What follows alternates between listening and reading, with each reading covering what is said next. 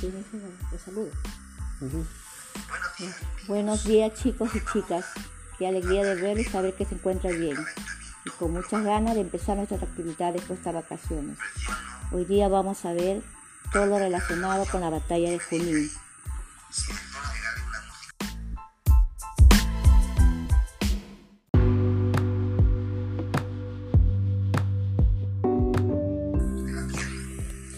La batalla de Junín, realizada el 6 de agosto de 1824, fue el penúltimo enfrentamiento armado que tuvieron los ejércitos españoles y patriotas.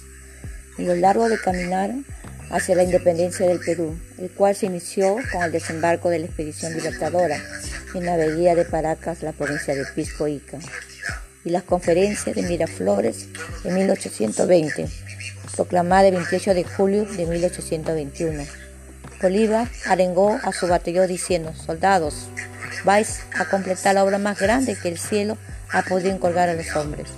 El Perú y la América entera aguardan de vosotros la paz.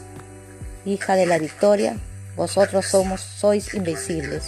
La batalla de Junín duró apenas 45 minutos se liberó una punta de armas blancas.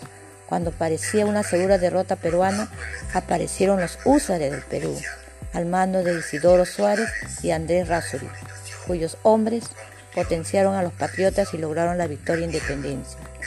A partir de ese entonces los húsares de Perú pasaron a ser húsares de Junín.